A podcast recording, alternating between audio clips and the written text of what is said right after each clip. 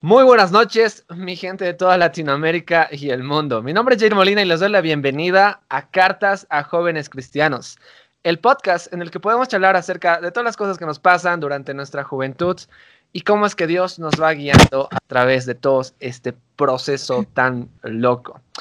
Uh, toda esta segunda temporada, como ustedes saben, vamos a estar charlando sobre las relaciones en pareja, sobre el amor, sobre el sexo, el matrimonio y demás cosas. Así que la anterior semana hemos charlado de por qué es que tenemos como que ese bichito de poder buscar una pareja, ¿no? Y hemos visto cosas muy interesantes, la verdad.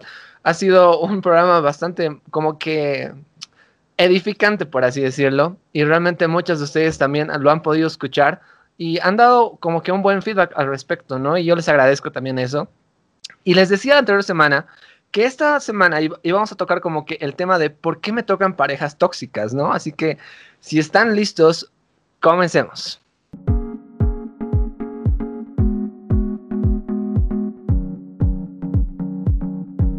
Toxicidad. Parejas tóxicas. No sé, es, muy probable, es muy probable que nos haya tocado ser nosotros los tóxicos o una persona que realmente como que nos ha controlado demasiado, nos controla a hablar y, y realmente como que no nos dejaba ni respirar, ¿no? Nos ha debido pasar y espero que si te está pasando o te ha pasado o tú eres el tóxico, te puedas quedar escuchando este programa porque vamos a hablar de todo eso eh, esta noche. Pero no lo voy a hacer solo. Como la anterior semana también he tenido una persona invitada, esta semana también tengo dos y les quiero dar la bienvenida. Primeramente, a Andrea, ya la conocen, ella estaba la pasada semana. Eh, Andreita, ¿cómo estás? Muy buenas noches, bienvenida otra vez. Buenas noches a todos. Uh, muchas gracias, Jair, por la invitación. Eh, encantada de estar aquí nuevamente. Y nada, ansiosa por empezar a hablar sobre este tema tan mentado entre todos los jóvenes. No, sí, no, re. Y eh, ahorita vamos a charlar sobre eso. Y la otra persona es una persona muy especial. La conozco desde que soy un adolescente, desde que tengo mis 12 años, creo. Él ha sido mi líder en la iglesia durante añazos y es un gran, gran amigo mío. Él se llama Alex. Alex, ¿cómo estás? Muy buenas noches. Bienvenido al podcast. Buenas noches, Jair. Buenas noches a todos. Pues aquí un gusto y un privilegio poder compartir este, este tema con ustedes. Así que vamos a darle duro a los tóxicos esta noche. Exactamente.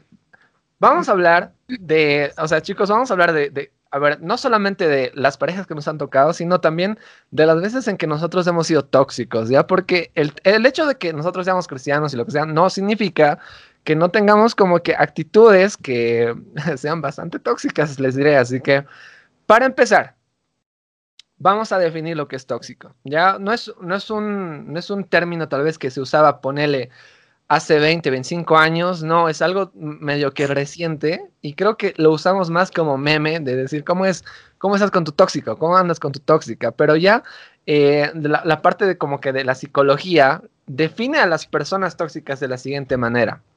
Una persona tóxica hace referencia a alguien que afecta directa y negativamente a sus cercanos, debido, entre otros aspectos, a su personalidad egocéntrica y narcisista. Eso es lo que nos dice la psicología acerca de lo que mm, es una persona tóxica. Pero lo que quiero, y creo que la gente igual que está escuchando, es que queremos escuchar como que ejemplos concretos, ¿ya? Así, no, no, como que no, no, no se estén excusando. Sí, yo, yo he sido tóxico, sí, todos somos, jajaja, Dios, no, no, ¿eh? Uh, deme ejemplos. ¿Y saben qué? Yo les voy a dar aquí, voy a predicar con el ejemplo, porque yo les voy a dar un poquito de algo que me he dado cuenta. Porque eh, no sé si la mayoría de, la... O sea, yo creo que Alex sabe, yo he estado con una persona durante seis años en una relación súper larga y estaba al punto como que me tenía que casar y toda la cosa. Y al final, bueno, pues terminó todo. Pero la manera en la que terminó fue porque realmente nuestra relación se había deteriorado tanto por mi culpa más que todo, por el tema de que yo hacía cosas tan egoístamente que ni siquiera me daba cuenta. Y una de las cosas que al menos en estos tres años y más que llevo como que en el proceso de poder sanar mi corazón con el Señor, eh, Él me ha ido mostrando y me ha ido como que enseñando y diciendo, oye, mira, esto, esto que hacías estaba mal. ¿Y qué es lo que hacía yo? Ah, me acuerdo que ella siempre me decía, es que tú no, no quieres luchar por mí y tú nunca estás dispuesto como que a, a, rogarme, por así decirlo. Y decía, oye, yo no te voy a rogar a vos, así, yo solamente a Dios le voy a rogar, a nadie más. Así, así, así le respondía yo.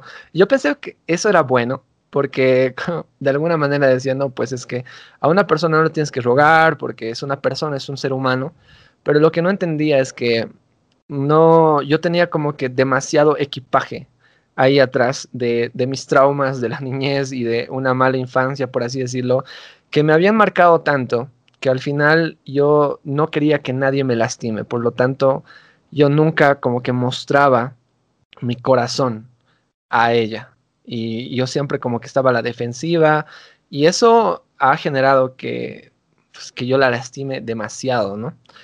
Y eso es una parte, una sola parte de todas las cosas malas que tal vez yo he hecho durante mi relación, eh, durante ese tiempo, ¿no? Entonces, eso, eso es algo que con lo que yo como cristiano he tenido que lidiar. O sea, porque no era que yo no iba a la iglesia, chicos, y me he alejado del Señor. No, de verdad, era un punto bastante como que yo iba a la congregación, servía y todo, pero ni siquiera me daba cuenta de eso, ¿no? Así que les pregunto a ustedes, ¿cuál es su experiencia de tóxicos? Alex. a ver, uh, dícese de un amigo, del amigo de un amigo.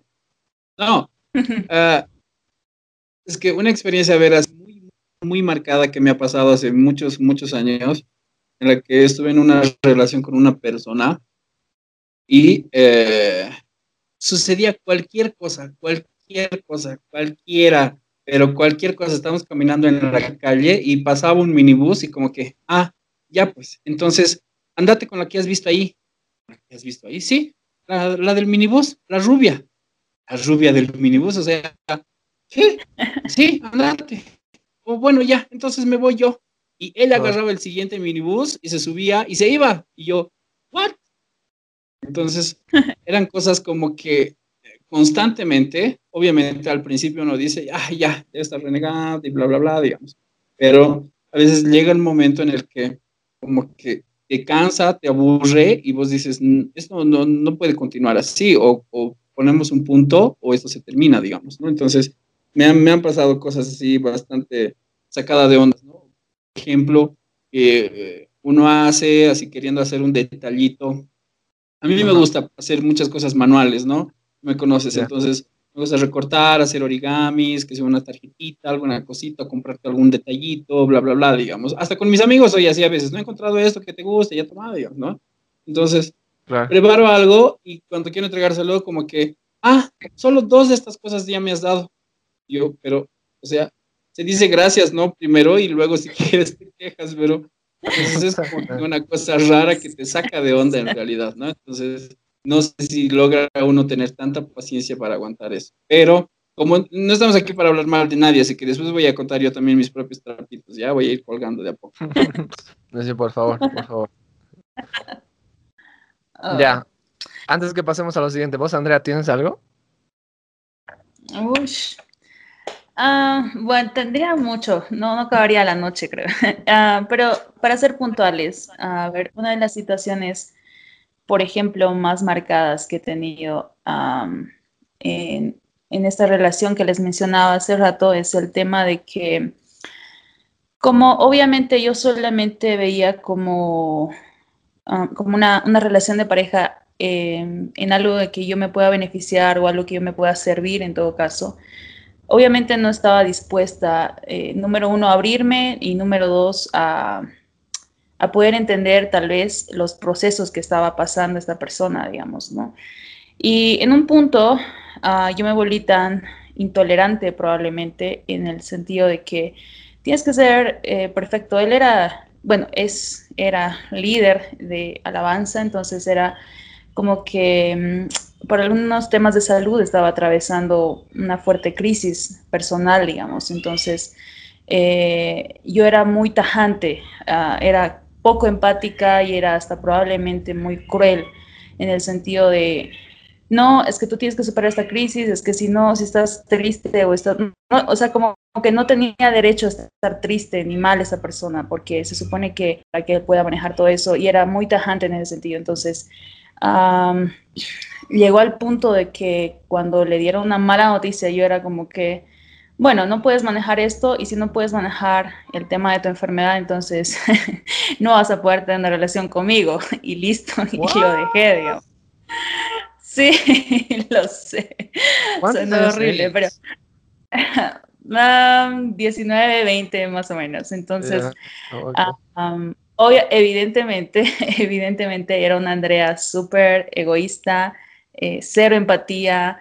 Y, y, no, o sea, cuando la otra persona realmente necesitaba apoyo, yo era como que, no, es que no eres lo suficientemente eh, espiritual para mí, cosas así, o sea, cosas realmente, no sé, muy torcidas de mi corazón, cosas que el Señor ha ido ya con el tiempo procesando y ha ido mostrándome realmente, pero eh, nada, ese, ese tipo de comportamiento, digamos, ¿no? Y era, yo, yo, yo siento que en ese tiempo era como que veía a las personas como tal vez desechables, o sea, como que, como si estaría yendo al supermercado, así, a ver, tiene esto, esto, esto, no tiene chao, digamos, ¿no? Entonces, ah, una cuestión así, ¿no? Entonces, ah, evidentemente no es el amor que el Señor nos muestra, pero yo tenía esta imagen, ¿no? Este concepto bastante errado. Claro, no, y, y hablando de eso, qué bien que has dado el pie como que a eso, porque nosotros tenemos que entender una cosa de que ese, ese, ese problema de que, no sé, que somos tóxicos o que nos toca personas tóxicas, eh, se da en varios niveles, ¿no? Y hay diferentes tipos, por así decirlo, de toxicidad que vamos a charlarlos ahorita, porque hay varios, hemos hecho toda una lista, gente, así, hay una lista bien grande y chistosa de, de qué tipos de, de, de tóxicos y a ver, a ver si ustedes también se pueden como que identificar y dicen, ah, soy yo.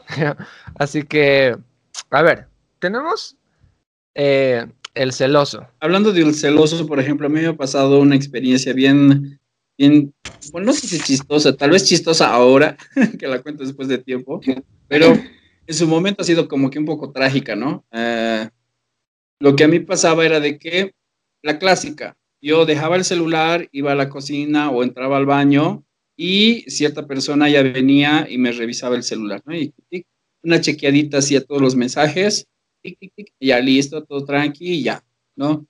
Mi celular no tenía contraseña, no tenía ni código, no tenía PIN, no tenía nada. Tú entrabas y deslizabas hacia arriba y se desbloqueaba. no tenía nada que ocultar, entre comillas, ¿no ven? Entonces yo así he hecho al transparente con la vida y ya tranqui, digamos, ¿no? Pero sucede que esta persona, cuando yo salía, muchas veces quedaba en la casa y eh, entraba y se conectaba a mi WhatsApp a través de mi lab, ¿no? Como ya está vinculada, entonces no, no estaba ni código ni escanear nada, ya está vinculada. Entonces entraba a revisar los chats y me leía en tiempo real, digamos, ¿no? En el caso de que haya quedado con un amigo o en el caso de que esté yendo a dar clases. Eh, si salía ya se enteraba, digamos, qué rato estaba saliendo de clases. Entonces era una cosa ya que ha llegado a un extremo, ¿no? Entonces, cuando yo me enteré, eh, bueno, creo que lo vamos a hablar un poco después, yo empecé a contagiarme de esa toxicidad, ¿no? Entonces, eh, adelantándome a lo que vamos a hablar después, ¿no? Ha sido una situación en la que se ha enfermado la relación, como yo digo muchas veces, se enfermó, entonces, eh, quizás de algo grave, al final la relación murió, digamos, pero se contagió de algo, ¿no? Que, que no lo pudimos solucionar, entonces, lo vamos a ver dentro de un rato. No, no, sí, no, no, re, sí. O sea, sí, entonces, nada, nada ya, yo creo que hay eso, eso de, las personas celosas es, es, como que a raíz de la gran inseguridad que uno puede tener y lo que tenemos que ver, y, quisiera que vayan pensando en esto, no se trata solamente de como que, ah, sí, no, es que hay personas que son así.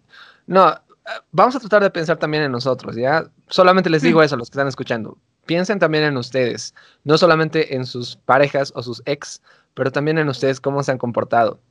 Ah, después hemos puesto aquí que ah, existe la persona dependiente. Sí, la persona dependiente eh, es aquella que tiene frases comúnmente que a veces pueden ser, ah, no, no, se toma muy en cuenta, pero si realmente esa persona cree eso, creo que hay un problema en cuando podemos escuchar que dice, no puedo vivir sin ti, eh, y empieza a escalar, ¿no? O sea, como hemos dicho al principio, hay grados de toxicidad y hay personas que llegan a un extremo de decir como que si me dejas me mato, cosas así, digamos, ¿no? O sea, realmente ah, y esto no estoy hablando de gente que no conoce a Dios, estoy hablando de gente dentro de las iglesias, entonces que tienen una relación, son cristianos practicantes, entonces eh, obviamente esto denota muchas otras cosas, ¿no? Que más adelante vamos a ver en el tema de su relación con Dios, pero es cuando uno de los miembros de la pareja es, no puede como que subsistir sin el otro. Entonces son como, como chicle casi.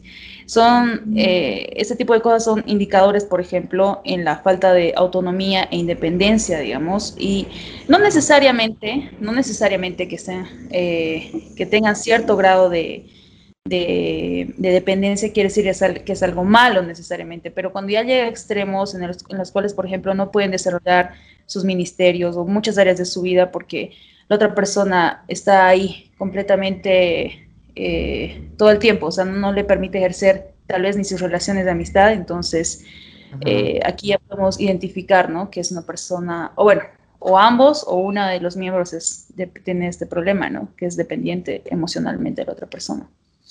Exacto. Seguido a eso tenemos la persona que es insegura. Y creo que una de las personas más inseguras que he conocido en mi vida uh, he sido yo mismo, porque uh, desde, desde changuito, desde changuito, eh, a mí como que tengo como esa raíz de rechazo, ¿ya? No he conocido nunca a mi papá, no sé quién será, eh, pero me he sentido rechazado desde como que del vientre, ¿ya? No me querían tener a mí, yo, milagro del Señor, ¿ya? Pero debido a eso, la verdad es que he desarrollado como que una conducta muy insegura y en mis relaciones se veía al tiro de como que ubican esa frase que dice, ¿no? Que, uh, o sea, eh, no sé por qué estás conmigo, es que yo como que no, no, soy, no soy poca cosa, digamos, y, y, no sé cómo te has fijado en mí, digamos, ese tipo de pensamientos eh, muchas veces van mutando muy, muy mal porque al final no quieres que la otra persona como que hable con otra persona. Te vuelves tal vez un celoso, pero más como que en un sentido punzante, por así decirlo. No quieres que la otra persona hable con alguien, se texte con alguien o que tenga amigos, porque te sientes inseguro de que cualquier momento te va a dejar.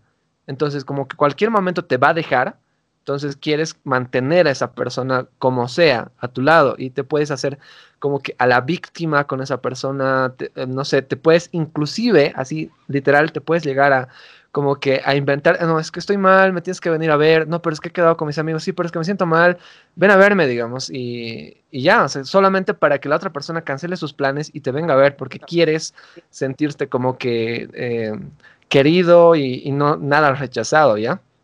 Seguido a eso, tenemos eh, la persona que te dice, no soy lo suficientemente bueno para ti. Wow. Eso es de lejos una baja autoestima, ¿no? el tema de la autoestima creo que es un tema realmente importante, aunque a veces no se lo tome muy en cuenta, pero eh, una persona, por ejemplo, que tiene este problema, y a veces uno dice, eh, no, es una persona que probablemente confundimos una persona que tiene baja autoestima con una persona introvertida y no es, no, es exactamente, no va por ahí la cosa. A veces esta baja autoestima incluso está tan camuflada dentro de una relación que no que no al principio no puede percibir la pareja esto. Y este tipo de personas empiezan a crear un tipo de relación que se llama o se conoce como la relación carcelero, porque eh, como no se siente lo suficientemente bueno o atractivo o con algún, no sé, con alguna desventaja frente a su pareja, entonces empieza pues a crear, digamos, un ambiente de de algo parecido, digamos, a, lo que mencionaba Jair del, inseguro, que empieza a, a tornar la, relación en torno solamente a él, para alimentar esa baja autoestima, esa herida que probablemente tiene ahí oculta. Y no, a veces cuando ya llegan a, a problemas eh, tal vez un poquito más profundos, cuando ya llegan a áreas emocionales, eh, tienden a, querer absorber a la persona, son como, como, como personas que están succionando todo el tiempo emocionalmente a la otra persona. Y es, y es así, y no es fácil de identificarlo, ¿no? Entonces, eh, creo que hay que, hay que, hay que revisar estas alertas cuando uno está en este tipo de relaciones, porque no es fácil darse cuenta. Claro, exacto. ya, seguido a eso, tenemos lo que es, son las parejas, eh, los ligas le hemos llamado, ¿ya? Son las, las parejas que como que terminan y vuelven, terminan y vuelven súper rápido, así de como que, hoy eres, el amor de mi vida, mañana no te quiero ver ni en pintura y pasado casémonos pronto, y es como que una, una relación así como que estira y, vuelve, estira y vuelve, estira y vuelve, y, se van como que lastimando tanto que al final como que, no sé, la liga se rompe y, sus corazones totalmente rotos, ¿no? Después tenemos la, eh, la relación de, en la que uno de ellos es, es alterado o alterada. Ya, sí, a ver, yo tengo una, no es una experiencia mía exactamente, aunque eh, últimamente me han dicho que estoy un poco violento, no sé por qué. En lo que estoy queriendo jugar y todos me han dicho, sí, oye, estás medio violento, ¿no? Yo, no, estoy jugando, Dios, pero hasta en esas cosas uno puede dar ciertas impresiones, ¿no? Pero no, yo conozco a una pareja de unos grandes amigos que siguen siendo mis amigos, aunque la relación igual murió, igual se, se enfermó de algo y murió, ¿no? No sé si. Que eh, los dos tienen un bonito carácter, un carácter así como que mm, muy fuerte, y eh, mm, se reaccionaban de alguna cosa, ella se enojaba de algo, eh, le empezaba a gritar, empezaban a discutir en la calle, eh, de ahí ya venía una mano de ella y otro puñete por aquí, otra cosa por allá, le empezaba a pegar a él y él para que se tranquilice una vez le metió un sopapo, ¿no? Entonces se quedaron así los dos como que lo sé, eh, a ella le vino como que, creo que un ataque de nervios, no, no, no me acuerdo el final de la situación, pero se subieron a un taxi, la llevó a su casa, le dijo, quédate, listo, hablamos mañana y ya. Entonces, ah, yo les dije, obviamente, cuando me lo contaron, me dijeron, mira, te vamos a contar esto en, confidencia, por eso tampoco vamos a decir nombres esta noche, ¿no ve? Pero a mí me preocupó bastante. Yo he dicho, si una vez ha pasado, es muy fácil que vuelva a pasar, uno, ¿no? Y mm. em, hay que poner reglas bien claras, le he dicho. Uno, ninguno de los dos puede tocarse. Ninguno de los dos, no es porque sea hombre, entonces ya que le pegue, ¿no? Eh, no, ninguno de los dos puede tocarse. Y obviamente a él le he dicho, mira, discúlpame, pero yo como hombre, yo también he, he tenido, tengo hermanas, tengo madre, así que la vuelves a tocar y yo mismo te voy a, te voy a romper la madre y te voy a denunciar, de hecho. O sea, discúlpame, pero eh, no, no, yo no voy a dejar, ¿no? Entonces, por favor, tú me avisas. Sí, en buena onda. Y son de mis mejores amigos, digamos, ¿no? Claro. Pero eh, las cosas tienen que estar bien claras en ese sentido. O sea, uno no puede fomentar la violencia, ¿no? Ni siendo el golpeador, ni siendo el golpeado, ni siendo el espectador, ¿no? De ninguna manera. Es un nivel de tóxico, yo creo que ya demasiado, ¿no? En el que te revientas y te sientes con el derecho de, levantarle la mano a alguien, ¿no? Entonces, eh, no, alguna gente hasta te dice, no ven, ni mi padre me ha sonado y vos me vas a sonar, digamos, ¿no? Entonces, no es porque te hayan o no pegado, alguna gente dice, sí, tu padre debería haberte sonado, digamos, ¿no ve? Pero en el sentido de que en una relación no, puede, no podemos fomentar esto. No, claro, claro, no, no, para nada, para nada, ¿no? Pero es bastante, bastante común y más que todo, a ver, en nuestro contexto cultural, por ejemplo, gracias al bendito alcohol y también al mismo tiempo digo gracias Señor por la pandemia porque no hay tanto alcoholismo por así decirlo y tantas fiestas porque ahí es cuando no sé, al menos en las calles se puede ver demasiada violencia, ¿no? De en ese sentido. Pero a ver, seguimos con nuestra querida lista. Estamos viendo por si acaso una lista de los tipos de parejas tóxicas que existen. Y el que sigue es los que son los que están enamorados del amor. Wow. Yo atribuiría esta, este especial título a dos factores importantes y es lo que consumimos. Es Hollywood y Disney. Hay una imagen irreal sobre el amor, sobre la intimidad y añadido a esto los soñadores que quieren vivir eternamente en un, un paraíso, digamos. O sea, tienden a idealizar una relación eh, como si fuera una eterna luna de miel, digamos, ¿no? Y claro, evidentemente la vida real, pues eh, incluso dentro de las relaciones de, de, los cristianos estamos constantemente en crecimiento, el Señor está todo el tiempo eh, limando nuestro carácter, está, está formándonos y no somos pues perfectos, entonces vamos a fallar, vamos a, no, no, actuar eh, como deberíamos.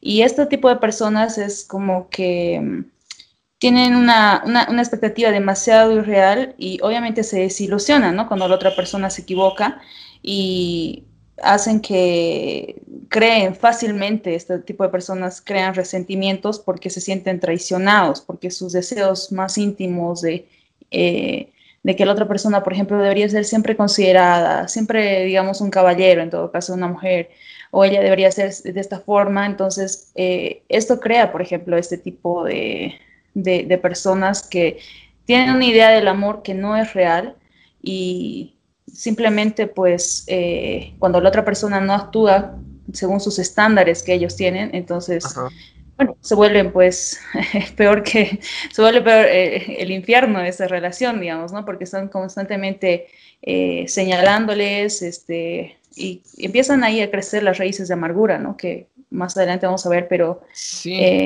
tiene serias consecuencias incluso dentro de los matrimonios, porque hay gente que se casa así, eh, enamorada del amor y no de la pareja realmente, digamos, ¿no?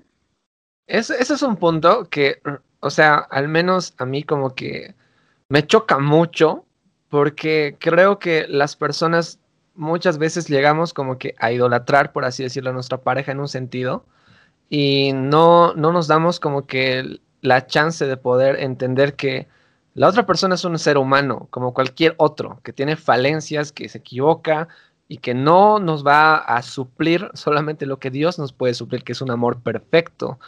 Y nada, esto, esto de, mantenerse expectativas irreales lastima y lastima mucho. Los que alguna vez han leído, a ver, ¿cómo se llama el libro de Cuauhtémoc Sánchez? Ah, es em, Los ojos de mi princesa. ¿Saben a lo que me refiero? Cuando realmente como que ese ídolo se te cae y... Mm. Y, nada, uno tiene que como que ver la realidad. vamos con los obsesivos. Bueno, creo que es fácil de entender el obsesivo porque eh, son aquellas personas que te están escribiendo todo el tiempo, quieren estar contigo todo el tiempo, quieren andar, contigo. Tal vez no te ve el celular, tal vez no te revisa, tal vez no, qué sé yo, pero eh, sí quieres estar. O sea, su pensamiento se ha vuelto solo tú y solo o solo ella, solo ella, solo él, solo él, y como que llega un punto en el que hasta te cansa, digamos, ¿no?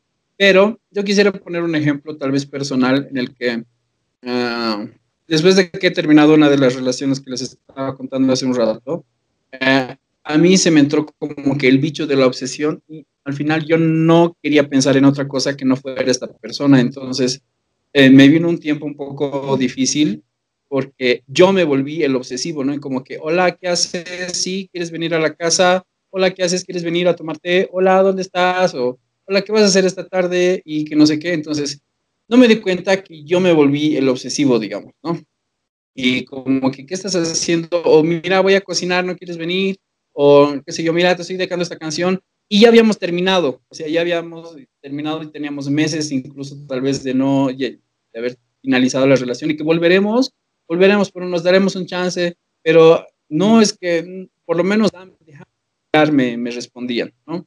Entonces, dame, estoy pensando, estoy acomodando también mis sentimientos, mis, mis pensamientos y todo, y yo, ya está bien, pero ¿cómo hasta cuándo? pasa una semana y te vuelvo a escribir, ¿no ve? Entonces pasan unos días y te vuelvo a mandar otra canción, ¿no? Y yo llorando en el baño, llorando en el trabajo, llorando en la calle, y hasta que me pusieron un alto, ¿no? Y doy gracias a Dios por una persona que aparece, le cuento todo esto, y dice, no, es que mira, ya, ya, ya, ya ha pasado varios meses, creo que cuando hablé con esta persona ya habían pasado seis, ocho meses, casi un año, no me acuerdo, de haber terminado la relación, y me dice, ¿por qué ya tanto tiempo? Me dice, no, si ya ha pasado, y no sé si era tan serio, pero como que ya basta, ¿no? Me dice yo, es que sí, es que no sé, es que era tan bonito y que no sé qué, y me dice, mira, tú tienes que pensar en las cosas, está bonito acordarse de las cosas buenas, pero tú tienes que pensar también las cosas que no querías en tu vida por algún momento. Y yo he terminado esa relación, ni siquiera es que me han terminado, ¿no? Yo he terminado y luego estoy rogando por mm. volver, digamos. Entonces, eh, tienes que pensar en los motivos por los que has terminado mes, ¿no? Entonces, eh, no porque piensen en lo negativo, sino porque hubo un motivo en ese momento para terminar la relación y como que eso te tiene que frenar un poquito el coche de las emociones que muchas veces se descontrola y si le damos chance, ese, ese acelerador puede estar a full, ¿no?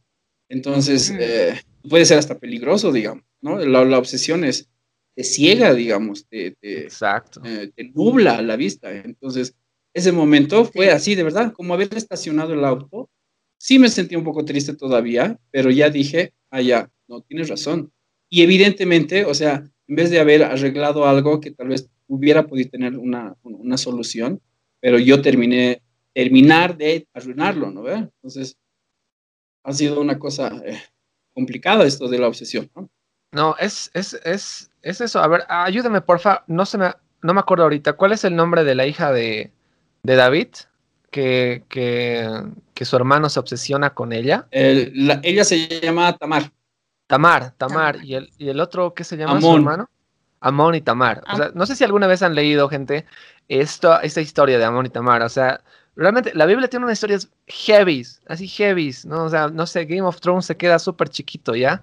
Pero e, en, esta, en esta historia, así súper rápido les digo, este tipo, que era su hermano, se obsesiona con ella, así se obsesiona tanto con ella que eh, se hace el enfermo, la llama a su cuarto y cuando viene a su cuarto y están solos, este men abusa de su hermana y después de abusar de su hermana, eh, la desprecia y la bota. Y, es bastante como que trágica esa historia, pero nosotros tenemos que como que cuidarnos mucho de ese tipo de conductas. Hoy en día eh, se van a dar cuenta que es muchísimo más fácil stalkear personas que nunca antes en la historia de la humanidad. No tienes que contratarte un, un detective privado, solamente necesitas saber utilizar las redes sociales. Y si esa persona que, te gusta o lo que sea, no sabe cuidarse, por así decirlo, y coloca sus cosas o sus fotografías en público y lo que sea, puedes averiguar de quién sea lo que sea. Así que solamente en ese tema tenemos que tener como que mucho tacto y cuidado con la gente que nos relacionamos, porque y al mismo tiempo nosotros, como decía Alex, ¿no? Tenemos que cuidarnos de no ser ese tipo de personas, de, de estar como que cayendo en ese tipo de obsesión con algo porque al final esa obsesión te, va a destruir a ti y también va a hacer mucho mal a la, a la, otra persona, ¿no? Pero más de eso después ya. El peor es nada. Uh, este, este, este, tipo de persona, por así decirlo, no, no es que yo me siento como que el peor es nada, no, no, no, no, sino que estamos diciendo que hay personas que están con alguien solamente como que, bueno, pues a estar solo y ese es el problema. Hay, personas que prefieren eh, estar con, con quien sea, pero no quiero estar solo. ¿Ubicas? Che, eh, no sé, ¿cuál, es la, fecha que les encanta en abril? El menos romántico de la vida soy, ¿ya? ¿Es 14 de abril, 18 de abril? ¿Cuál es la fecha esa? ¿De febrero? Ah, no, es en febrero, ¿no? ¿Eh? 14 de febrero, creo. Ya, bueno. febrero. Ya, San Valentín. San, Valentín. Esa cosa, sí. Otra no, ¿ves? Con razón, gente, estoy totalmente soltero, porque ni idea yo de esas ya, pero uh, hay personas que dicen, oye, no, ya está viniendo San Valentín, me tengo que arreglar con alguien sí o sí, porque no quiero pasarle ese día solo, quiero ir al cine, bla, bla, bla, o quiero hacer cosas con alguien, quiero subir mis fotitos de juntos por siempre, nos hemos conocido ayer, así. Eh, y ese tipo de cosas, o sea, hay, hay esas actitudes de que no amas a la persona, solamente quieres compañía, nada más. Ah, siguiente, el superhéroe. Uy, el superhéroe. Esto yo le atribuyo a los que le llaman el noviazgo de Marvel, que este tipo de gente tiene un complejo mesiánico, ¿ya? Eh, no sé, ¿cómo, puedes, ¿cómo una persona puede detectar si, es, si eres un novio superhéroe o una novia superhéroe? Es cómo tú ves a tu pareja, si tú ves a, la persona con la que estás compartiendo una relación, eh, no sé, normal, con defectos, cualidades, sus tienen pros, contras, algunos días están mejor que otros, eh, pero están creciendo, están creciendo juntos, eso es normal, o sea, está bien eso. Pero si tú ves a la persona con la que compartes una relación, alguien como que muy por debajo de ti, alguien que tiene muchos problemas, eh, baja una estima no sana, eh, problemas, no sé, tal vez incluso relacionados con el alcohol o problemas con heridas que tal vez no ha, no ha solucionado en su vida, eh, no sé, que probablemente necesita ayuda, ya no ah, solamente de, consejeros, necesita una ayuda profesional probablemente, porque tal vez incurre en ciertos tipos de adicciones, eh, ahí y tú estás así como que, no, lo que pasa es que mi amor lo va a hacer cambiar y mi amor va a hacer que eh, mejore y que deje ciertas cosas, que deje esas malas influencias o deje el alcohol o qué sé yo, cualquier cosa en la que está involucrada esta persona, eso realmente es una bomba de tiempo, ¿no? Entonces, nosotros sabemos como cristianos que el único que puede eh, convencernos eh, de pecado es el Espíritu Santo. O sea, no es un trabajo que nosotros vamos a poder hacer, ni tampoco es algo que, que, nosotros vamos a poder interferir en las decisiones de la otra persona, porque si la otra persona no quiere salir de ahí, o sea, solamente va a ser un desgaste emocional, mental, espiritual todo el tiempo, digamos, ¿no? Pero hay, hay, hay personas que están así, o sea, como que a veces, ¿no? Con relaciones tal vez con eh, personas que no son del Señor, no son cristianas, pero, o a veces incluso personas que asisten, pero como que no tienen una relación con Dios como tal y están ahí, ¿no? Queriendo ser el Mesías de su vida y, y no, realmente eso, eso acaba. Sí. Claro, no, sí. No, sí. Uh, conozco más de una persona que alguna vez, y más, más como, cuando somos creo que más changos es como que menos queremos escuchar, porque era como que sí, pero igual ya sabiendo la iglesia yo lo voy a traer a la congre, digamos, no, no, no, yo lo voy a convertir, digamos, no, bro, eso no va a pasar, tú no vas a convertir a nadie. Y, y como decías también, eso como que escala a otros niveles, ¿no? En el cual vemos a la otra persona como un proyecto a poder eh, resolver y, no sé, un proyecto de, de poder reparar, por así decirlo, ¿no? La, las personas controladoras. ¿Quiénes son las personas controladoras? Mira, Jair, se me viene a la mente eh, la historia de David y Mical. Todos le criticamos a Mical y Mical lamentablemente pasa la historia no por su romance con David, sino porque en el momento en el que David está trayendo el arca del pacto a la ciudad de Jerusalén, donde había preparado un tabernáculo, eh, trae el arca, David se pone a danzar, ¿es cierto? Se pone a bailar, se pone a gozarse delante del arca, bla, bla, bla. Entonces, eh, dice que él estaba llevando la túnica corta, ¿no? Que eh, según lo que entiendo es como ropa interior, digamos, ¿no? Judía, que es lo que llevabas debajo de la túnica larga, que es la que generalmente usaban varones, hasta la rodilla o un poco más. Entonces, él estaba con la corta, ¿no? Con la que es este, un poquito de muslo nada más. Entonces se pone a bailar y bla, bla, bla, y toda la gente alegre y gozosa porque el arca del pacto que había estado perdida bastante tiempo estaba volviendo a manos de, de, los que corresponde, digamos. Pero viene la señora y cuando David llega a su casa, le dice, se los voy a leer aquí, dice, qué distinguido se veía hoy el rey de Israel exhibiéndose descaradamente delante de las sirvientas, tal como lo haría un cualquier persona vulgar, le dice. ¿no? Entonces, así como que, wow, qué, qué lindo has quedado, ¿no ve? Entonces, claro. pero ¿qué le pasa? No, pero es que, ¿cómo, cómo, cómo te vas a exhibir todavía delante de todas las, las sirvientas, de, como que queriendo que él se comporte como lo que debería ser? Y suele pasar, ¿no? En la que a mí me han dicho, ¿sabes qué? Conmigo te vas a vestir un poquito mejor ya. Y yo como que, ¿eh? ¿qué? Eh, pasa, eso mismo te dicen, digamos, ¿no? Como, ya, entonces, como vamos a salir, eh, vente, pero de corbatita, de camisita o de, ¿tienes saquito? Y yo, claro sí, tal vez ya lo había pensado, pero como que te lo digan y como que, ya, te vas a parar recto cuando estés a mi lado, ¿ya? Como que, ah, está bien, pero ¿a qué viene esto, digamos? No es como controlar cosas de tu vida o, o bien o qué estás haciendo o, corregí esto. Entonces, ya vienen así, en pequeños detalles, porque este, este, este texto de la Biblia no tiene más diálogo. O sea, Mical creo que es incluso lo único que dice en toda la Biblia, pero ha sido marcada por eso. Entonces, uno tiene que tener cuidado por no volverse así de controlador, ¿no? Porque incluso en pequeñas cosas, puede ser que no sean cosas importantes, pero en pequeños detalles, uno eh, puede volverse así, ¿no? O puede dejarse de controlar también de esa forma. No digo que agarras y a ti, tú no a mí tú, tú no me mandas, digamos, ¿no? Yo no digo tampoco que reaccionemos de esa manera, pero uno tiene que saber poner frenos a ciertas toxicidades que van apareciendo de por ahí. Claro, exacto, exacto. las personas abnegadas son esas, esas, esas relaciones en las cuales la, uno empieza a absorber todo como esponjita, ¿ya? Y yo sé que muchas veces es como que, ok, me ha dicho esto, pero no le voy a decir nada, me, lo voy a callar, me lo voy a guardar. Al final, no sé, me toca sufrir, entonces yo siempre voy a sufrir. O sea, es, es, una, es una situación, yo creo que ahí como que más pasiva de las personas que puedan adoptar.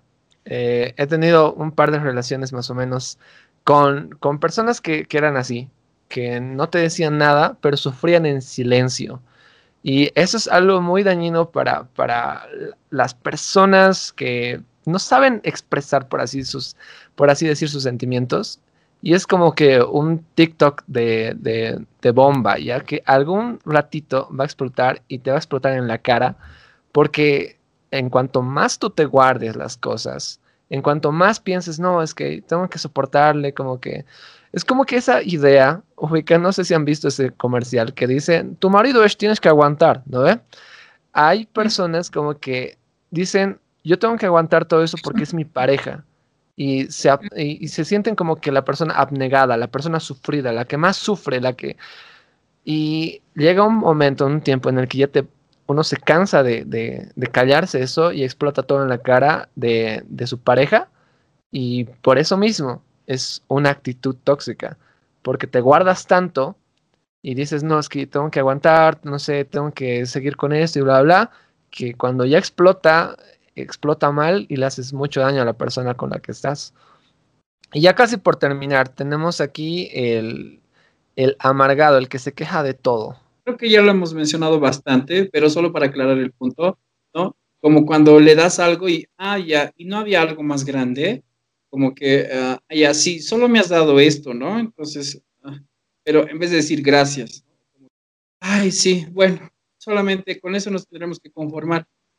Entonces, las quejas llegan a ser también un punto de gotas, gotas y gotas en las que te quejas tanto y que la otra persona ya no te aguanta decir, bueno, entonces, ¿para qué vives? ¿No ve? He escuchado a personas que le han dicho a su pareja, entonces ya matate, o sea, ¿qué te queda? ¿No ve? si te quejas tanto y la vida es tan asco, digamos, como tú dices, ¿para qué sigues viviendo? Pues lo ¿Estás diciendo que me mate? Eh, pero es que, ¿qué más puede ser, no? Porque ya hasta te cansa, ¿no? O sea, es una toxicidad que va de a poquito, de a poquito, de a poquito, pero que también llena el vaso. claro, son personas que, tal vez, son personas, no, o sea, que te digo que tal vez no han aprendido como que a ser agradecidas con lo que tienen y como no agradecen por nada, al final como que, bueno, ya ni modo, sí, ay, no, gracias, sí, bueno, ni siquiera gracias, ¿no? Ah, ya, o sea, qué bien que me has dado esto, qué bien que me has dado de tu tiempo, o sea, listo, y, y no, son personas que no pueden agradecer lo que tienen y no, son como que muy ciegas, por así decirlo, en, ese sentido, ¿no? Ya. Siguiente y el último es, son las personas interesadas. Y eso creo que es súper fácil de poder ver si tienes dos ojos de frente, papito, y no estás como que súper obsesionado con, una chica, por así decirlo, que simplemente te busca por la billetera o te busca por lo que te puedes, le puedes dar. Le puedes dar prestigio, poder, dinero, lo que sea que tú tengas. Y lo puedes utilizar como para tener a, a cualquier pareja, ¿no? Y si esa persona es interesada, entonces la vas a traer y la vas a tener. Alguna vez cuando hemos hablado, no sé, con amigos del colegio y todo eso, decían, no, pues cuando tienes plata, puedes tener, tienes, tienes mujeres, sí o sí, tienes plata, tienes mujeres. ¿Por qué? Porque uh, eso nomás les interesa hoy en día. O sea, que tengas eh, un auto, una casa o algo así que la sostenga y normal tú vas a poder tener una pareja. Y uh, del otro lado, lo mismo. O sea, a ti solamente te interesa tal vez tener una esposa modelo, ni siquiera esposa, una, una, una chica modelo, un prende que sea como que modelo, que te haga quedar bien, que te suba el estatus o lo que sea, y por eso mismo buscas a esa persona. ¿Cuál es el problema? Que cuando esa persona pierde eso, que le hacía como que el objeto de tu interés, entonces tu amor se desploma. Así que si tú pierdes la plata, bueno, pues vas a perder también a las supuestas personas que te, que te amaban o que te querían. Eso ha sido hasta este momento, como les decía, estamos hablando como que los tipos de, de, toxicidad que podemos llegar a tener y la que hemos podido ver en, en algunas de nuestras pasadas relaciones. Pero ahora que están escuchando esto, tenemos que entender una cosa, que esta toxicidad no se queda como que allí nada más. El salir con personas tóxicas también como que te contagian de algo, ¿no? Como hace rato nos decía, ¿no? Alex, nos estabas contando de cómo es que tu pareja como que te había contagiado sus, sus celos compulsivos, por así decirlo. Sí, es que, bueno, creo que he utilizado ese término y lo he utilizado varias veces antes. La relación se logra enfermar, ¿no? Se contagia. Si uno de los dos está enfermo de algo, se contagia la relación y si no la sanan a tiempo, puede ser mortal. Mortal no porque se vayan a morir los dos, ¿no? Sino porque la relación se va a morir. O sea, si la relación se contagia, muere. Entonces sucede que, eh, bueno, esto no lo sabe mm, casi nadie, casi nadie, que eh, justamente con esta persona con la que yo estaba saliendo, eh, estaba en una relación en aquella época, me doy cuenta que me empieza a controlar, ¿no? Me empieza a celar, ¿no? Entonces como que mm, veía mi, mi, mi celular, entonces no podía dejar mi celular a solas. Y yo le decía, cuando lo descubrí, le he dicho, mira, hasta el día de hoy y hasta el día de hoy, o sea, hoy 3 eh, de junio que estamos grabando esto, perdón, no pongas la fecha. Pero hasta el, Pero hasta el día de hoy, hasta el día de hoy, no sé su contraseña, no sé su patrón, no sé, ni me interesa, porque es algo que es una relación que tienes tú con tu celular, ¿no? es otra, otra cosa en la que yo no necesito meterme y no me interesa, no es de que me da curiosidad, pero ya respetaré. Digo, no, de verdad a mí como Alex, nunca me ha interesado meterme en tus asuntos ni, ni meterme en tus secretos, ¿no? Entonces son cosas que son tuyas porque yo también debería tener las mías, ¿no es cierto? Claro. Pero lamentablemente sucede que al enterarme yo de esto, que se conecta, veo, llego a casa y el, el chat abierto, ¿no? Eh, pues, ah, mm. Pero uh, yo empecé como que a darle no me contagié de sus celos porque no soy celoso, la verdad. Eh, pero yo empecé a contagiarme de, eh, de, de, ¿cómo podría decir? Tal vez algo más grave, no sé, porque yo empecé a darle motivos, ¿no? Ah, ya, yo así en mi forma pecaminosa de pensar, este Alex así de años cristiano desde niño que va a la iglesia, imagínense, se le ocurre agarrar y decir, bueno, yo siempre he sido amiguero, tengo, conozco gente en muchos lugares, lugar a donde voy siempre trato de ser un mejor amigo y si no puedo hacerme amigo de todos. Entonces conozco bastante gente en muchos lugares, ¿sí? Y eh, entonces dije, ya, a ver, le voy a dar motivos. Entonces empecé así a contactar a, a, personitas que sabes que te van a tirar bola o nunca falta la gente que te empieza a tirar bola o que está al pendiente de ti, que eh, incluso cuando sabe que estás en una relación te empieza a molestar más entonces empecé a tirarles un poco más de bola y un poco más de bola. Sí, ya, entonces nos veamos, ya, que no sé qué. Yo dije, ¿Qué? Voy a ver con estas personas. ¿Qué cuernudo? con estas personas. Ya. No para hacer algo, ¿no? Porque uno piensa, dice, ya, pero no estoy haciendo algo malo. Tal vez en algún momento llega a pasar algo más, ¿no? Entonces es como que tentar a la suerte, ¿no? Pero la cosa es de que uno o sea, yo así en mala onda, dice, le voy a empezar a dar motivos y a ver, como que aprenda, si desconfía. ¿Qué le pasa?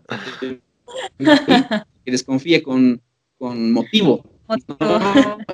Ya. Son mis palabras, pero, o sea, yo ahora me cristiana mi, mi, mi reacción, ¿no es cierto? Pero no ha pasado una vez, han pasado una, aquí una cosa, aquí otra, y, así, ¿no? Entonces, yo me doy cuenta, porque conozco varios de mis, de mis amigos que son así eh, oficialmente, entre comillas, ¿no? Entonces, como que, sí, ¿no? Pero mientras nadie sepa, está bien que tengas ahí tu, tu, picoteo de aquí, tu picoteo de allá, digamos, ¿no? Entonces, yo siempre los he criticado, siempre he dicho, está bien. Evidentemente no está bien, ¿no? O sea, claro. Eh, tienes a alguien y dedícate a esa persona, pues, ¿no? Pero lamentablemente yo empecé a hacer, empecé a hacer así, ¿no? Hasta que llegó un punto en el que los dos explotamos y, yo le dije, yo lo he hecho a propósito, porque está, o sea, quieres hacer, quieres comportarte tú así, entonces yo me comportaré así para que esto se equilibre, ¿no es cierto? En vez de sanar lo que tal vez esta persona tenía en el corazón, es como que eh, yo arruiné peor la situación. Entonces, después de eso, mm, decidimos separarnos un tiempo y justamente es aquí donde yo le dije, mira, esto no da más, porque seguía, seguía, ¿no? Como que venía a visitarme, pero igual revisaba mi celular, igual estaba así, o sea, aparecía en momentos inoportunos para, para ver qué hacía y yo estaba ya eh, viendo, qué sé yo, no en mala intención, no por querer estar en una relación o tener una relación aparte, no, porque tampoco, tampoco llega a ese extremo, pero es como aumentas, ¿no? En pequeñas acciones con terceras personas, puedes eh, como que arruinar algo tan maravilloso que puedes tener. Entonces, eh, se arruinó, se arruinó. Esta persona viajó y en el viaje me dijo, creo que pues sigas en tus cosas, me dice, entonces al principio, me dice, al principio, el primer mes que hemos estado, yo ya sabía eh, que, a veces hablabas o, chateabas con alguien, y no es que hacía algo malo, les digo, ¿no? Pero es como que a esta persona le dolía bastante, ¿no? Entonces me dice, pero yo te he dejado porque como que no estabas, has estado años sin una relación formal, entonces como que te veas con alguien y salgas y no pasa nada, ¿no? Entonces yo he dejado porque eh, no estabas en una relación bastante tiempo, pero como que ahora ya deberías y te he dado chance y no sé qué, ya me cuenta todo lo que había sufrido, todo, o sea, toda la relación ha sido como un calvario para esta persona. Ajá. Sí, yo, el Alex, o sea, el Alex haciendo esta clase de cosas ha sido trágico, trágico para mí darme cuenta después. Por eso creo que tal vez mi forma de compensar mis errores ha sido como que tratar de volver para ser mejor persona, entonces me he vuelto obsesivo. Entonces ha sido, o sea, el peor de los tóxicos del Alex, ¿no? Así que eh, ha sido trágico. Lamentablemente yo me contagié de, la toxicidad a mi forma y la relación se, se, terminó muriendo. Exacto. Y es como que es, es, un punto muy, muy importante el que tocas, porque realmente quedarnos con este tipo de actitudes, eh, como dices bien, van a enfermar nuestras relaciones en pareja, ¿no? Ese es el problema. Ahora quisiera poder ver un principio que creo que nos va a ayudar a todos los que estamos como, como que en este trayecto de poder buscar eh, una pareja o tener una pareja o estamos en una relación. Y es que, ah, por ejemplo, en el libro de Gary Chapman de El matrimonio que siempre soñé, él habla acerca de cómo nosotros olvidamos un principio tan, tan simple, por así decirlo, que nos da Jesús, y es el de aprender a ver la, la viga en nuestro ojo y no así la paja en el ojo ajeno. ¿Y a qué se va con esto? Se va al punto de que nosotros podemos realmente como que olvidarnos que el problema principal con el que tendríamos que lidiar eh, somos nosotros.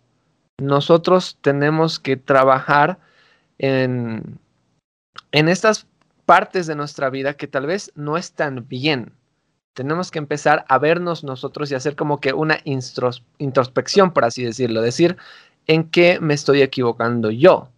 Al principio les decía que todos tenemos como que algún grado de toxicidad, ¿no ve? Y a, la medida que ha pasado el programa, yo creo que hemos pensado y hemos dicho, a ver, ¿cuáles son pues mis problemas? O sea, ¿qué traumitas tengo ahí que estoy arrastrando en mi mochila?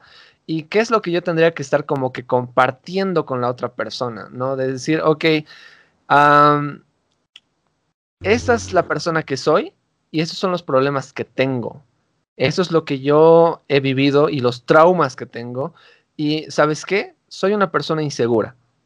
Así soy, soy una persona insegura que, no sé, me gusta como que andar controlando o soy celoso y soy celosa porque, no sé, ya me han puesto los cuernos una vez o simplemente, no sé, me cuesta depender de Dios, por lo tanto tengo que depender de una persona me siento solo, quiero, quiero solamente compañía, eso es lo único que estoy buscando. O, eh, no sé, eh, creo que lo único que yo quiero es como que controlar a la otra persona. ¿Por qué? Porque siento que si yo no controlo la relación se va a ir de las manos y yo quiero que todo salga como, como tiene que ser. Y si no sale como yo quiero, entonces está mal. Todas esas cosas, chicos, tenemos que como que empezar a verlas al espejo y decir, a ver, señor, no, no vamos a hablar ahorita de las personas con las que hemos salido, con las que hemos terminado, o con la persona que es tu pareja ahorita, sino que vamos a pensar primeramente en nosotros. ¿Cuál es el problema con nosotros? Bueno, importante es este, esto que dice, mira la viga en tu propio ojo, porque facilito es ver los errores de otra persona. Nuestra naturaleza humana creo que nos ha vuelto, o, es muy fácil ser chismoso, ser eh, criticón, ser lo que sea, ¿no es cierto? En el que, de uh, mira, si no se hubiera puesto ese vestido, o mira, si no se hubiera puesto ese corte, si no se hubiera hecho eso, o si, miren estos dos. Entonces, facilito es ver a los demás, ¿no? Pero otra cosa es cuando uno mismo empieza a verse y analizarse y decir, ¿en qué me he vuelto tóxico yo? ¿No? ¿O qué es lo que yo estoy haciendo? Yo creo que eso, incluso antes de estar en una relación o ya estando, en el caso de la gente que está escuchando y que está ahí en una relación igual, tiene que detenerse un momento, darse unos minutitos y pensar en uno mismo, ¿no? Y decir, ¿cuál es mi viga? ¿No? A ver, primero, a ver, mi ojo, ¿qué, qué, qué es lo que tengo yo? Yo tengo traumas de la niñez, no porque en este momento hagas pues, una, una filosofía toda la noche y como que descubras la pólvora y, y, hagas una retrospectiva de toda tu vida. Quizás, ¿no? Sería lindo. Pero sí darte un momento en el decir, pucha, yo me estoy comportando así. Hemos dado varios casos en los que o el otro, o yo, o ella, o, o quien sea, nos hemos comportado de cierta forma en la que estamos lastimando sin querer. No es nuestra intención posiblemente, pero estamos lastimando a la otra persona, nos estamos lastimando nosotros y hasta en conjunto estamos lastimando a los demás y principalmente a Dios, digamos, ¿no? Porque Él se pone triste de las cosas que nos hacemos, como les digo, uno se pone a pensar y dices, ¿cómo se me han ocurrido cosas así? ¿Cómo yo me he dado el gusto o me he dado la libertad de comportarme así? Porque no deberíamos hacerlo. Hemos escuchado tal vez la palabra, o tal vez tú, si no dices, yo no sé nada de la Biblia, yo no sé, Nunca nadie me ha hablado de estas cosas, pero estas primeras pautas pueden servir bastante, ¿no es cierto? Entonces, analicemos nosotros mismos qué es lo que estamos haciendo para poder mejorar, ¿no? La intención es siempre salir de este hoyo, salir de esa toxicidad y dejar de ser tóxicos, ¿no? Valga la redundancia. No, exacto, exactamente, a eso, a eso va eh, este, este principio. En cualquiera que sea la situación en la que estés, seas soltero o estés en una relación, tenemos que aprender a ver nuestras, nuestro pecado, por así decirlo. O sea, porque al final, chicos, la toxicidad es simplemente como que son frutos de una raíz ahí que está podrida. Entonces tenemos que aprender a como que ver esa raíz y, y si, si, Dios sana esa raíz, estos frutos que, se demuestran abiertamente en nuestras relaciones en pareja van a desaparecer y vamos a dar como que otro tipo de frutos que ya no van a ser como que tóxicos, sino que van a ser de edificación y van a ser buenos, ¿no? Sí, es, es interesante lo que mencionas. Yo creo que como cristianos no debemos olvidar que debemos llevar todas nuestras relaciones familiares, especialmente estas uh, emocionales, sentimentales que estamos hablando, a los pies de Cristo, ¿no? O sea, un pensamiento principal que creo que debemos analizar al hacer esta introspección que hablaba Alex, o cuando estamos en intimidad con el Señor, es las actitudes negativas que probablemente nuestra pareja eh, puede desencadenarnos en nosotros. O sea, puede ser, ¿no? O sea, que nuestra pareja haya desencadenado eh, cierta actitud eh, como reacción a algo que, que, esa persona ha hecho, pero ¿quién decide? ¿quién decide que eso tome el control? Al punto, por ejemplo, en algunos casos, como hemos mencionado, de, producir raíces de amargura. Nunca es bueno sentir amargura eh, para, no sé, eh, una criatura del Señor, ¿no? O sea, como nos indica, por ejemplo, en Efesios 4:31, y es bien claro, digamos, eh, aplica a todo, a las parejas también, ¿no? A veces solamente decimos, no, es con el hermano, pero ¿y tu pareja? ¿Cómo estás tú manejando tu relación? Dice, quítense de vosotros toda amargura, enojo, ira, gritería y maledicencia y toda malicia. Ah, a veces no aplicamos esto dentro de nuestras relaciones porque es como que nuestra relación la encapsulamos y no, no, dejamos que el Señor eh, también nos hable por medio de estas, Otra de las cosas que, por ejemplo, igual podemos recaer, y es muy común, como yo les comentaba en mi ejemplo, eh, es el tema de la crueldad que igual es una transgresión en Efesios 4:32 nos dice, antes de ser benignos unos con otros, misericordiosos, perdonándonos unos a otros como Dios también os perdonó a vosotros en Cristo. Y uno puede excusarse, ¿no? Igual, de la misma forma, decir, no, pero mi pareja no me estimula a ser benigno. Puede ser que, digamos, no sé, falta de dominio propio probablemente en nuestra pareja nos lleve a ser medio eh, crueles, ásperos, no sé, rencorosos. Pero nuevamente está en nuestras manos decidir si somos o no somos benignos. Sí, y ubicas, Andrea, que en el capítulo 2, por ejemplo, que me has pasado de este libro de El matrimonio que siempre quise, ¿no?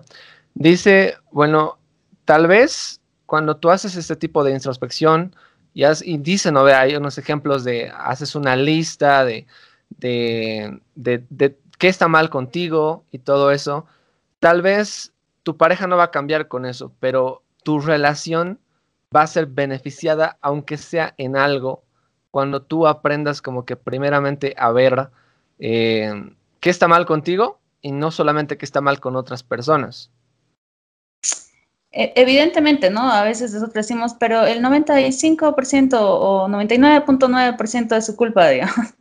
Pero ese tu 1%, tu 5% que probablemente crees que solamente esa es tu responsabilidad o tu culpa, eh, entonces solamente el hecho de cambiar eso obviamente va a repercutir en tu relación y tu pareja va a notar el cambio. Entonces, eso va a hacer un cambio e incluso la otra persona va a sentirse como que en plataforma de, decir, ¿sabes qué? Creo que yo también estoy cometiendo este error. Y entonces ahí empieza un proceso de que ambas personas van reconociendo sus, eh, sus faltas, ¿no? Su pecado, en realidad.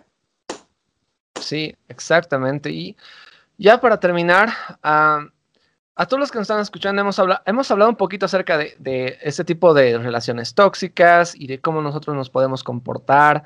Lo hemos visto y, y sabemos, sabemos nosotros que son frutos de, del pecado. Hay una raíz ahí que tenemos que tratar.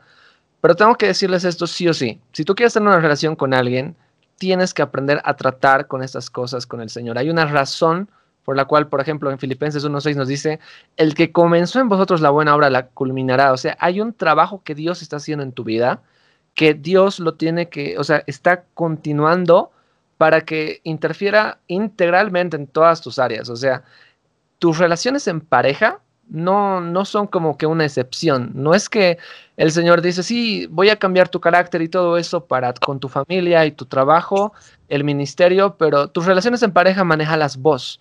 No, sino que lo que Él está haciendo con tu vida y el trabajo que Él está haciendo de transformarte, todas las cosas malas que tú estás cargando, este más joven, por así decirlo, tiene un fin bueno.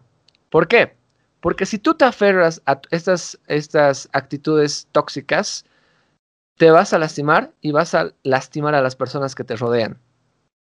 Vas a terminar relaciones. Como decía bien Alex, tu relación se va a enfermar y al final vas a tener que terminar esa relación y así, en carne propia, te digo, te va a doler. Te va a doler y te va a doler mucho y vas a tener que pasar años como yo tal vez en ese proceso de poder sanar esas heridas. ¿Por qué?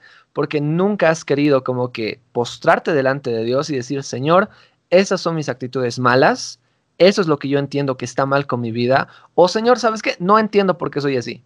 No entiendo, soy demasiado inseguro o, demasiado tóxico con alguien. Me lo han dicho, pero no puedo cambiar, Dios. Ayúdame, por favor, porque ya no quiero mantenerme así. Y lo último, si no lo tratas ahora, va a llegar un punto que tal vez, tal vez te llegas a casar. Pero, gente, hay una razón por la cual, al menos, por ejemplo, en Bolivia, eh, por día se casan 80 personas y se divorcian más de 60 esa, esa estadística nos está diciendo una cosa, que los matrimonios tienen muchos problemas ahí dentro que nosotros tendríamos que empezar a tratarlos desde ahora. ¿Por qué? Porque ese tipo de, de, cositas que nos vamos guardando y que el pecado que vamos mostrando de, es como un punzón a nuestra pareja, llega el punto en el que empieza a desangrar nuestra relación.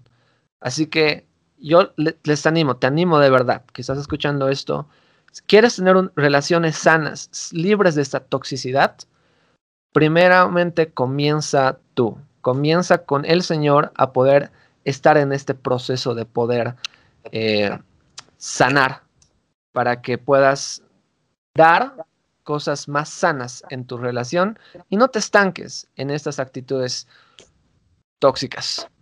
¿Qué dicen chicos? Ya para terminar, tal vez algo más.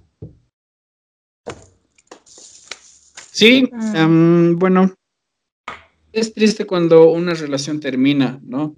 No solamente te duele a ti, yo veía muchas veces a mis amigos terminar una relación y siempre les he dicho, es triste cuando el amor, el amor se muere, porque yo puedo ver el amor entre dos personas, veo cómo se quieren, veo cómo se tratan, veo cómo se miran, digamos, y que haya algo que de a poquito y de a poquito y de a poquito rompa todo, toda esa magia que, digamos, es el, romance, ¿no? Porque amor tal vez es algo un poco más grande que todo esto, pero eh, que, que, rompa todo, toda esa magia que hay entre dos personas es algo demasiado triste, ¿no?